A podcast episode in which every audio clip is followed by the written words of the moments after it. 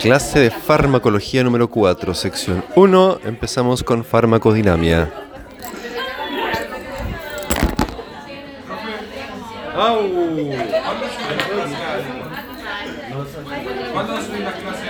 Ya, acabo de subir, mientras ustedes estaban haciendo el test, subí el- la clase 2. Llegó, bien. La de cirugía sí, pues no, sí. Lo que pasa es que se me va nomás, el- se me va la onda nomás. Pero se suben, pues se suben. Ya, vamos a hablar de otro gran tema. Eh, mire, eh, voy a ver hasta dónde llegamos acá, porque tampoco quiero, quiero matarlos. No quiero matarlos, pero esto igual, esto igual hay que integrarlo con lo que es farmacocinética, así que necesito que lo estudien en conjunto. Vamos a ver, algo muy importante, ¿qué significa farmacodinamia? Primero que todo, primero que todo. Eso, muy bien, qué inteligentes. Eh, ya, pero ¿qué significa eso? Y el efecto que tiene. Bien, por una parte el efecto que el fármaco hace sobre el organismo Y la respuesta que la respuesta que este tiene. Muy bien, pero antes de eso hay otro concepto muy importante que es el mecanismo de acción. Muy bien, gracias Andy. Ah, pero están los, Muy bien. los, los tres conceptos que, que teníamos en el práctico. Eh, la acción, la dieta. Justamente, justamente porque el práctico estaba enfocado a farmacodinamia. Bueno, lo duro viene Sí, sí. Ya, a ver, considere, considere usted que un fármaco no puede crear una función nueva, ¿cierto? Solo podemos modificar algo que ya está todavía. Probablemente en el futuro se podrá hacer terapia génica mucho más compleja que pueda crear funciones nuevas. Podemos, podríamos hacer que una célula del miocardio sintetice insulina y sería la cura para la diabetes, por ejemplo. No sé, el día de mañana. Soñemos en, soñemos en grande. Eh, consideren esto, cuando se comercializan las sustancias para su uso de fa- en farmacología clínica, la sustancia que se cree y que se comercializa debe tener cierta especificidad en su acción. Si no, estamos frente a un veneno, básicamente. Eh, si yo quiero una pastilla que me ayude a tratar la hipertensión, necesito que ese fármaco haga efecto en algún órgano, algún tejido que haga algo que ayude a bajar la presión. ¿Cierto? Eh, veamos el- al otro extremo de la- del, del espectro. El alcohol es una molécula que tiene un efecto. Farmacológicamente hablando, toxicológicamente hablando, tiene un efecto. Pero el efecto que se observa no es porque sea específico para un receptor, específico para una membrana determinada, para una célula, sino que el alcohol hace efecto, tanto el efecto del sistema nervioso central como en los órganos, porque hace lo mismo en todas partes, digamos. Daño, daño. Alcohol, eso es lo que hace. Daño. Eh, pero, no es algo específico, no es algo específico. Entonces, para que tenga utilidad debe ser específico para algo, para una célula, para una enzima, etc. ¿Se acuerdan de esa fotito donde partían como 8.000, 20.000 medicamentos y se iba achicando como un embudo? Al final quedaban 250 y después se iba estudiando y quedaba uno solo que pasaba todas las pruebas, ¿se acuerdan, no? Esa es la magnitud de, de trabajo y de inversión que hay detrás de todo esto, finalmente. La farmacodinamia es el conocimiento acerca de las acciones, es decir, fundamentalmente el mecanismo de acción en el organismo que tienen los fármacos y sus efectos clínicos. Una palabra clave que nos comanda toda la vida, clínico. Clínico en relación al paciente. Nosotros somos profesionales clínicos, ¿cierto? En relación a, a un ser humano. El efecto de un fármaco se logra gracias a un determinado mecanismo de acción. El mecanismo de acción implica interacciones entre estructuras moleculares de la célula. Eh, dichas estructuras en, generalmente, en general se denominan receptores y cuando entonces, clave para ir estudiando, cuando les preguntan por mecanismo de acción, hay que pensar qué receptor me estarán preguntando, qué célula, y eso por supuesto va de la mano con lo que yo aprendí de fisiología, qué célula hace qué cosa, qué célula tiene qué receptores, fisiología, histología, ¿cierto? Bioquímica también, ¿cierto? Una maravilla. Receptores. Entonces, supongamos cuando hablamos de un medicamento que tiene efecto a nivel del sistema simpático, ¿de qué receptores podríamos estar hablando? ¿Y esos cómo se llamaban? Los adrenérgicos. Habían más específicamente un parcito. Alfa y beta, bien, muy bien, muy bien. Eh, la mayoría de los receptores corresponden a proteínas que están ubicadas en la membrana de la célula, ¿se acuerdan? Transmembrana, dominio transmembrana, intramembrana, eh, varios, varios dominios, eh, varias hélices, etcétera, etcétera, todo lo que ya saben de bioquímica. Incluimos también proteínas que tienen efecto de sistema de transporte, tales como algunos canales, canales que pueden ser inhibidos por fármacos, es decir, no solamente pensar en que el receptor tal para bloquear tal función, sino que otras moléculas también pueden ser modificadas por fármacos. El caso de los anestésicos locales, que no creo que lo hayan visto, no, pues cirugía todavía Eh, los anestésicos locales bloquean canales de sodio. Algunos medicamentos para la presión arterial bloquean canales de calcio. Piden que el canal de calcio se abra para que no pase calcio ni sodio de un lado para el otro. Eh, lo mismo con las enzimas. Hay un grupo de medicamentos muy ampliamente utilizados que inhiben una enzima muy importante en nuestro organismo. ¿De cuál enzima estaré hablando? De la COX, ciclooxigenasa salud. Uno y dos. ¿Cuáles son esos medicamentos? Esos fármacos. Y el ibuprofeno corresponde a qué grupo? Los AINES, antiinflamatorios no esteroidales. Muy bien. Si inhiben la función de la ciclooxigenasa, no se preocupe porque vamos a ver como dos clases de eh, antiinflamatorios. Así que Bien, ¿qué, qué les? Eh, un receptor, previamente dicho, una proteína específica habitualmente ubicada en la membrana, aunque también existen receptores intracelulares. Claro. Por ejemplo, hay fármacos que actúan como actúan las hormonas. Eh, y si, si, recuerdan, hay hormonas que son peptídicas y hormonas que son lipídicas, esteroidales. Eh, las hormonas esteroidales no, no, o sea, no es excluyente, pero se caracteriza porque tiene receptores dentro del núcleo de la célula. Eh, son proteínas que pueden ser estimuladas por esas hormonas o esos fármacos que actúan como hormonas esteroidales y de esa forma estimulan o inhiben la síntesis de proteínas, por ejemplo. De esa forma van estimulando cambios. Eh, algo bien evidente. Cuando uno va al gimnasio y se pinta hormonas, cosa que espero que ninguno de ustedes haga, estoy mirando ustedes. Eh, cosa que espero que ninguno de ustedes haga. Eh, esas hormonas son hormonas, son hormonas sexuales, testosterona y, demás. Y tienen eh, proteínas intranucleares que son que actúan como factores de transcripción para estimular la transcripción de, de proteínas para hipertrofiar finalmente la fibra muscular. eso es lo que hacen. Así también las hormonas esteroidales que funcionan en farmacología, los corticoides, es decir, los antiinflamatorios esteroidales, también actúan a nivel de núcleo, impidiendo hartas cosas. ¿Qué le pasó? Nada. Impidiendo que funcionen hartos mecanismos, hartos, hartas vías metabólicas de la célula. Eh, ya, yo, yo borré todo eso, ¿por qué me aparece? Ah, espérenme. ¿Lo Puede ser que. No, no, déjelo. Es que puede hacer que tenga una versión beta de esta diapositiva, más sencilla de, de usar. Denme un segundito. Farmacocinética versión beta. Farmacoinética versión beta, sí. Para no marearlos tanto. Pero igual hay que estudiarlo.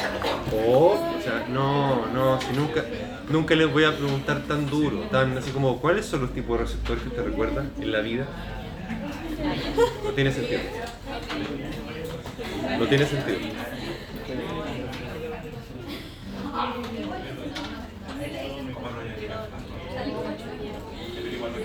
¿Ven? Porque aquí están los receptorcitos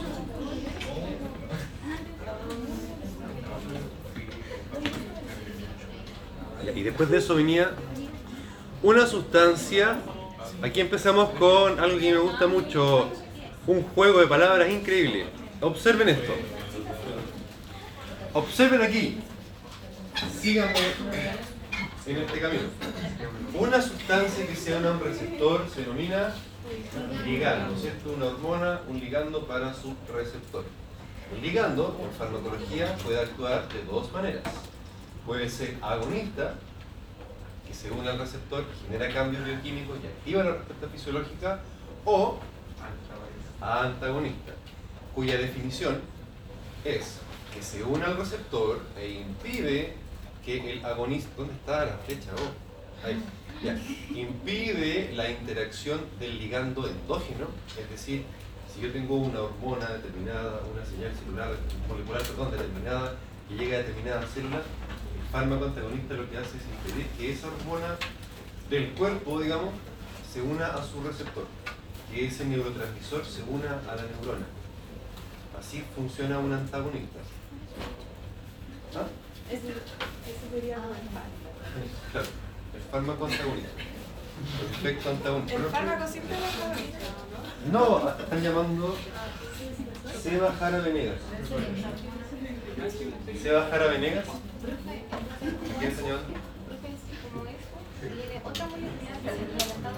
Si yo, si, yo ocupo, si yo ocupo un fármaco agonista, por ejemplo la morfina, el caso clínico, lo que hicieron en el caso clínico, lo hicieron, hicieron, ¿cierto? Tuvieron una semana para hacer. Ah, ya, bien. Ya, no, y la, el, el, opioide activa receptores MU o kappa, algunos otros kappa. MU, pero no interesa MU.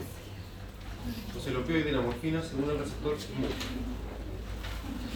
Pero, pero, eh, un antagonista en farmacología, un ejemplo es el propanolol. ¿Alguien le suena el propanolol?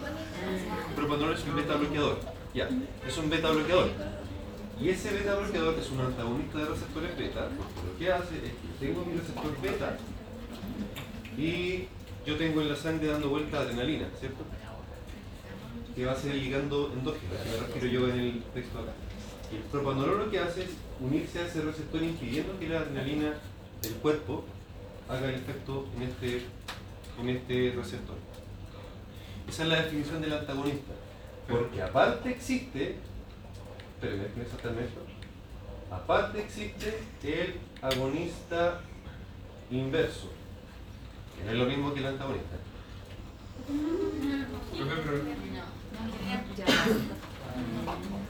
Miren, observen, el agonista inverso se actúa parecido al agonista, se une al receptor, pero en lugar de activar esa respuesta, ese mecanismo, lo inactiva.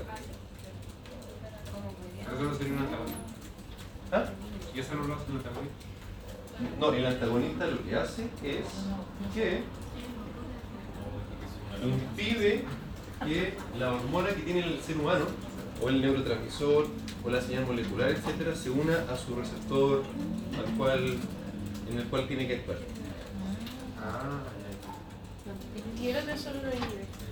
Claro, el otro se une, pero en vez de eh, obtener la respuesta, el agonista inverso no pasa nada. Se hace pasar por agonista, pero en verdad está infiltrado. Que no sirve para nada. No sirve para nada. Y claro, al final igual bloquea, bloquea que se una al receptor, pero, pero no es ese el mecanismo. Molecularmente hablando, impide que para abajo se, se genere la señal. Ah. No, gracias. Muchas gracias por la mía Bien, ¿entendieron la primera? Sí. Ya, como en fármaco nos gusta, y esto lo vamos a estar, ¿no? Eh, como en fármaco nos gusta complicarnos la existencia, como se van dando cuenta todo el año. También existe el agonista parcial. El agonista parcial, a diferencia del agonista total, es aquel que en una determinada cantidad de receptores. ¿Pero el total se refiere al agonista normal? Sí, sí, al agonista común y corriente. Ah, Sí, si el agonista tiene apellido parcial, es porque ese agonista. Ya fue. Usted me dice, yo me quedo callado. Usted me dice.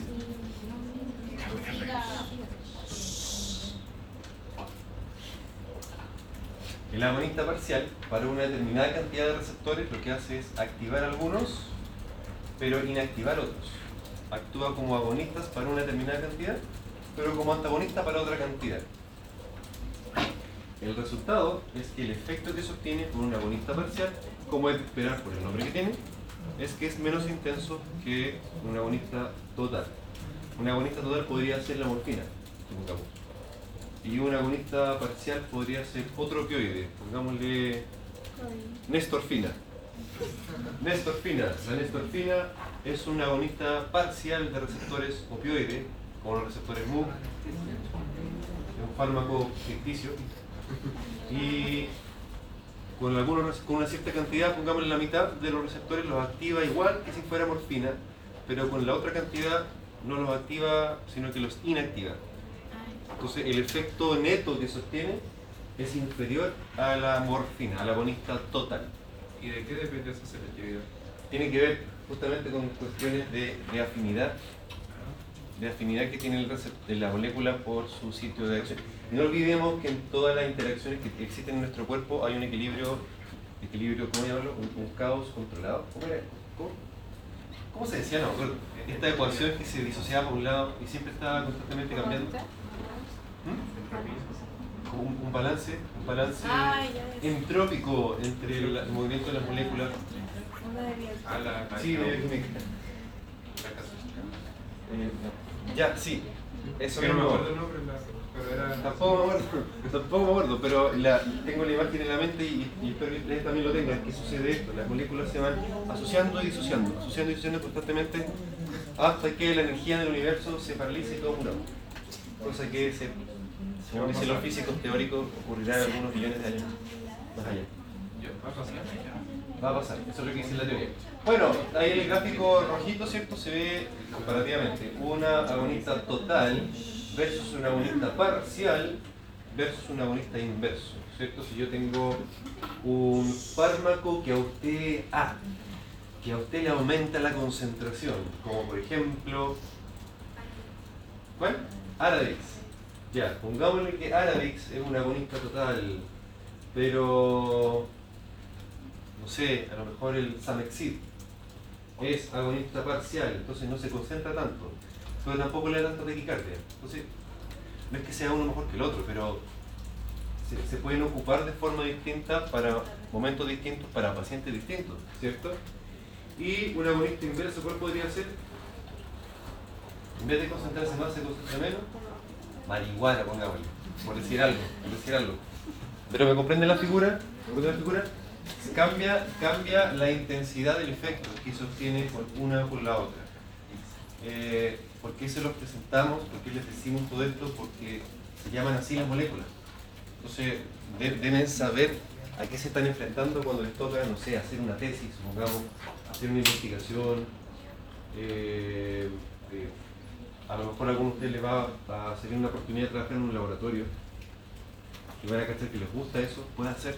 Entonces deben tener cierto manejo, un manejo mínimo para de, todo, este, todo este cuento. Lo mismo. Ejemplos de uso común. Miren, estos tres fármacos pertenecen a la familia de los beta bloqueadores, es decir, bloquean receptores beta. Sin embargo, eh, no podríamos decir que son antagonistas todos porque el propanolol es antagonista puro. Es decir, impide que se una la adrenalina a mi receptor beta, a mi receptor alfa. En cambio, metoprolol es agonista inverso. Es decir, el mismo se une al receptor, pero no pasa nada. No pasa nada, no sostiene el efecto. Y el pindolol, pindolol, agonista parcial, de hecho puede incrementar la frecuencia cardíaca pero si comparamos con la adrenalina pura, es decir, con no usar ningún medicamento, igual la frecuencia cardíaca no incrementa tanto. al fin y al cabo, el efecto que se obtiene con los tres es que la frecuencia cardíaca, por ejemplo, baja en vez de subir. A pesar de que su mecanismo fino es distinto. Pero para utilidades distintas, para enfermedades distintas, para pacientes distintos, cada uno podría tener su utilidad. ¿Qué querían poner? ¿Qué, qué ah, no. ¿Qué pasó? No, ya, ¿Está viendo la, la, tiempo, la tiempo ¿Y la adrenalina sería una bonita total? Sería un, claro, si yo ocupara adrenalina como ustedes lo ocupan en el acto anestésico, la adrenalina es un agonista total de receptores alfa, en el caso de la base de constricción receptor alfa, lo que nos interesa. El antagonista necesita, por, definición, que haya un, agonista endógeno natural que se quiera unir a ese receptor. Y no, no, una, no un antagonista, porque antagoniza la unión con la hormona propia, digamos. Y el agonista inverso se une, se hace pasar por agonista, no pasa nada. Se siente en el receptor y ahí se... Pero ¿y con el otro igual no pasa? Claro, el efecto es similar, es comparable, Ah, pero el mecanismo es distinto. Gracias. Te lo ves. Vele. Profesor, ¿podría explicar cómo en resumidas cuentas cuáles eran los tipos de, agonistas? De agonista tenemos el agonista total, el normal, y el parcial, y el inverso. Eso es. Y, el antagonista total. ¿Ah? Eh, si hablamos de efecto, el agonista a secas, el agonista total y el parcial, ambos obtienen el efecto. O sea, aumentan la frecuencia cardíaca, aumentan la concentración, aumentan la diuresis y un fármaco diurético. Pero el agonista inverso va a bloquear esas funciones. Como pasa en el ejemplo que está ahí de agonista, bueno, hay metoprolol, agonista inverso se hace pasar por adrenalina, pero no, es adrenalina, es un inductor.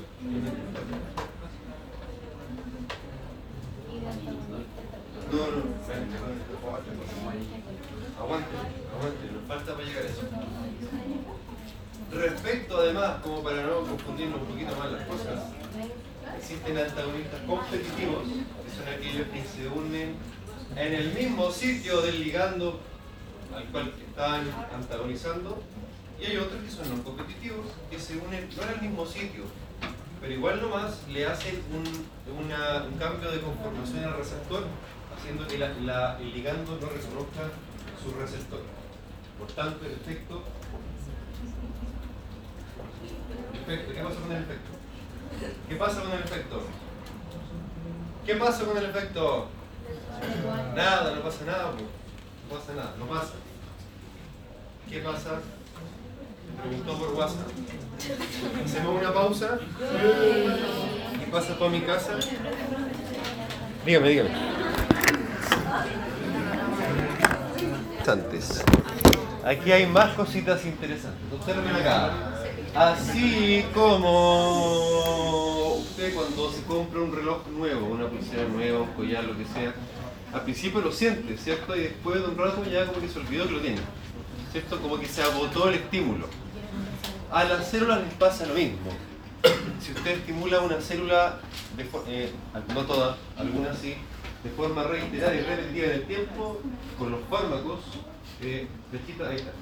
Conforme se va administrando la, la sustancia, el efecto, es decir, la respuesta que se obtiene en la célula o los tejidos, va disminuyendo en el tiempo, siempre y cuando la administración sea continua. Eh, una de las más importantes razones por la cual ocurre esta taquifilaxia, taquifilaxia significa disminución de la sensibilidad, es por el mecanismo de secuestro de los receptores de la membrana. ¿Sabe que yo vi un video Ta- ayer?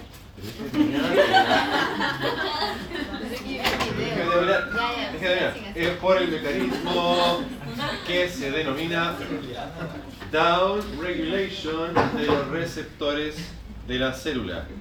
Como pueda suceder, por ejemplo, cuando ocupa a el- algunas personas que ocupan beta bloqueadores crónicos, personas con hipertensión, por ejemplo, que eh, ocurre una down regulation de los receptores, perdón, estoy, sí está bien, ocurre una down regulation de los receptores beta a nivel cardíaco.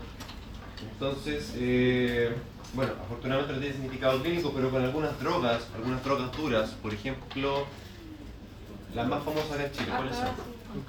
La pasta base y la cocaína, eh, los receptores adrenérgicos se van secuestrando porque es un mecanismo defensivo. O sea, el sistema simpático nos sirve para defendernos, para correr, para, para sobrevivir, pero no es, no, es útil para, para ningún organismo estar activado todo el rato porque implica mucho desgaste, mucho consumo. Entonces, nosotros tenemos mecanismos de defensa, las células se, se autorregulan. Pero eh, resulta que además de eso se genera este estado de dependencia, ese, ese placer tan intenso que genera esa droga, ese placer tan intenso que genera esa droga, la persona lo va buscando cada vez más porque va perdiendo ese efecto, las células se van requiriendo mayor cantidad en el fondo para poder activarse igual que como se activaban al comienzo. Y eso sucede por down regulation secuestro, disminución de receptores, se fijan una limonita receptores en la membrana de la célula. Muy bien, ¿Es perdón. eh, permanente? ¿ah? ¿Es permanente? Eh, no, no, no podría ser permanente porque, sa- salvo que usted estuviese estimulando todo el rato para siempre toda la vida, como pasa con los fármacos crónicos, digamos. Si usted los saca, lo normal es que la célula sana debería recuperar todo. lo- Pero, Juliana, ¿ya- ¿qué nos quería decir? ¿Qué nos quería contar? No, que ayer me un TikTok de ponían anestesia, pero ponían como, como no al tiro, como para que el paciente no sintiera dolor. Y, Ah, sí. y, bueno, y eso no tiene que ver con eso. No, no, no. Entonces, ¿por qué no usa eso? Lo que pasa es que anestesia, no, esto porque las células se adaptan, son un mecanismo regulatorio de la propia célula para sobrevivir. Ah, Pero en, en ese caso, claro, pone un poquito de anestesia para que no, para que no sea tan invasivo. Y esa, esa pequeña anestesia, anestesia esa zona, pues puede como sacarle como la, la- muestra el TikTok, ya. Eh, lo contrario también puede pasar. Una upregulation.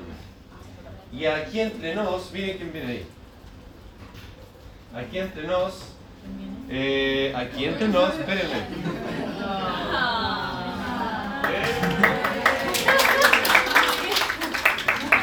Bienvenido. Ya ni siquiera me quedan las reglas. ¿Ah? Ni siquiera me quedan las O sea, ya miren. Entonces, upregulation. Escúchenme acá. ¿Por qué es tan importante conocer estos fenómenos?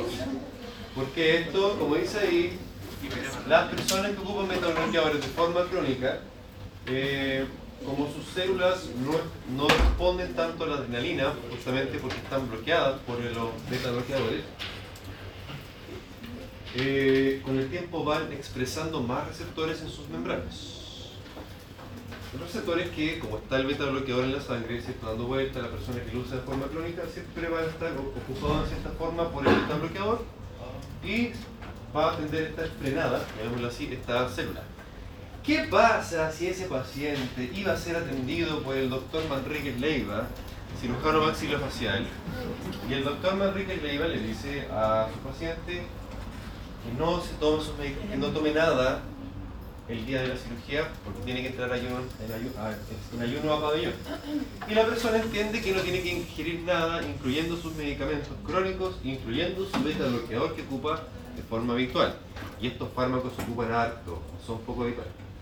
¿Qué va a pasar entonces cuando el doctor Manrique Leiva le pegue el primer tajazo a su paciente en pabellón, teniendo todos esos receptores expresados en exceso, no bloqueados por el bloqueador que no se tomó, porque el doctor Manrique Leiva no le explicó con detalle? ¿Qué creen ustedes que va a pasar? Va a ser demandado. Va a ser demandado. Si es que alcanza a ser demandado por esa persona que es probable que se muera, Demanda. demandado, se va a ir a Canadá. Porque lo que pasa ahí es que con el uso crónico, ciertas sus células miocárdicas, en este caso el corazón, expresaron más beta, más, casi me he celular, expresaron más receptores beta por el bloqueo crónico. Entonces, cuando ya estaba al día siguiente, cuando ya no había beta bloqueador, esos receptores quedaron sin bloquear, pero hay muchos. Entonces pasó una gota de adrenalina y activó todos los receptores. ¡Pum! Y quedó la pura embarrada. Y una activación eh, intensísima de esta célula miocárdica, de este, de este corazón. ¿Y qué pasa si el corazón lo estimulo tanto y tengo una persona que a lo mejor era hipertenso, tenía daño en el corazón previamente? ¿Qué creen ustedes que pueda pasar? Un paro cardíaco, un infarto al miocardio, una arritmia letal, etc. Entonces, todo esto se habría evitado si el doctor Manrique Leiva hubiese sido asesorado por su colega, la doctora Villalón Palma. Palma, ¿sí? La doctora Fernanda Villalón Palma, cirujana maxilofacial también. Y le hubiera dicho, está bien, colega, recuerda que upregulation. Muy bien. Eh, algunos ejemplos de, de receptores más. No, no, pero para que familiarícense con el nombre de ya. que esas desregulaciones, eh, cuando hay más receptores o menos, como que la regeneración se puede ver afectada. Por ejemplo, no sé, por ejemplo, los generan los abuelitos Ah, como genera- generan Además, además de el cambio asociado a la edad, hay que se toman todos bien 20 fármacos, no te pero son de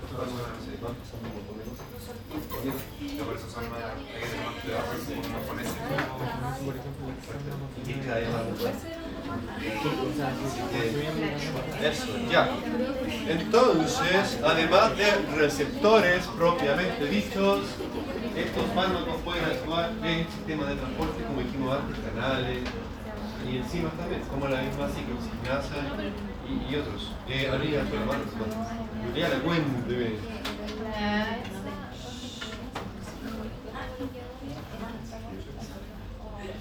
Bueno, depende, depende del beta bloqueo. pero uno diga, sí. Bueno, que en esta situación, claro, en esta situación estamos hablando de un paciente que usaba de forma crónica, como mucha gente, y en el futuro van a ser más porque cada vez más gente mayor, con más enfermedades. Eh, eso es lo que se proyecta. Una persona que usa de forma crónica un tratamiento con beta bloqueadores, donde sus células van expresando cada vez más por una cuestión adaptativa, una cuestión normal y esperable, re- tienen más receptores, van expresando más receptores por justamente este bloqueo crónico. Que es también lo que sucede, por ejemplo, alguien ha tomado, ha usado salbutamol eh, cuando ha tenido bronquitis aguda y cuando le ha dado bronquitis aguda ocupan el salbutamol una vez, dos veces, diez veces y sientes que ya no pasa nada. ¿Le ha pasado, no? Bueno, antes de que ustedes nacieran, había un grupo de jovenzuelos que ocupaban salbutamol con fines recreativos y se volaban. Se volaban con salbutamol y por eso salió hace años un- una circular que prohibió el uso de venta libre de salbutamol y de ahí para adelante que es con receta. Siempre con receta. Porque se pesquisó el mal uso que hicieron algunos jovenzuelos de vida fácil, no lo sé, no lo sé, porque el uso de salbutamol rápidamente, en cuestión de horas, va produciendo taquifilaxia. O sea, yo lo uso cinco veces seguidas y ya no me hace más efecto. Después lo recupero, después de algunas horas, pero en el fondo se pierde el efecto de forma inmediata. Para que vean que no es tan alejado de la realidad todo esto que estamos viendo, tiene aplicaciones, al menos. ¿Qué más tenemos que decir más adelante? Veamos.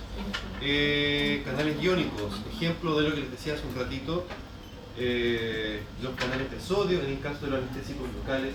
¿Alguien conoce algún anestésico local?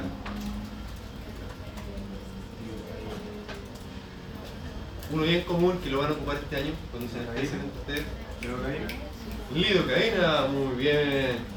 Algunos son antagonistas de canales de calcio. Por ejemplo, algunos de ustedes, sus familiares ocupan el pino, amlodipino, nifedipino. La gente siempre se acuerda por el pino, amlodipino, nifedipino, diltiazem, verapamilo, etc. Eh, no olviden que también hay fármacos que no actúan en receptores, no actúan en receptores de membrana, sino que actúan en enzimas. Como por ejemplo la cicloxygenasa, la más típica, no es la única.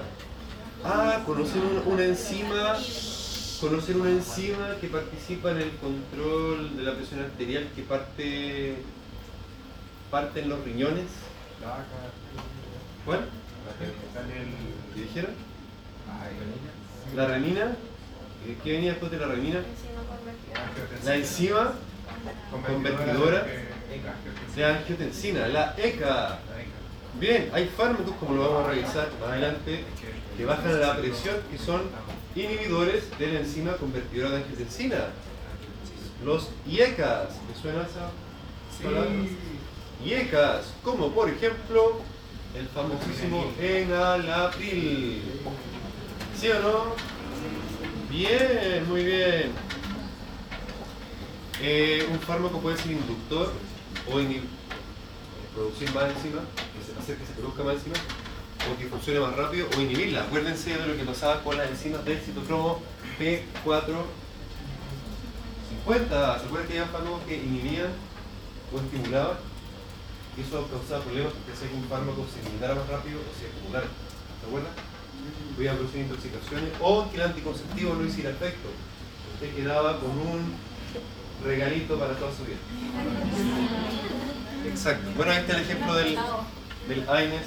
Eh, Efecto. Ah, esto era para. Para la próxima. No, que para la próxima. El mejor momento es ahora. Ya, hagamos, hagamos el test de nuevo, ¿ya? A ver si aprendimos bien. El test. Otra oportunidad. Otra oportunidad, ¿sí? Ya, eso.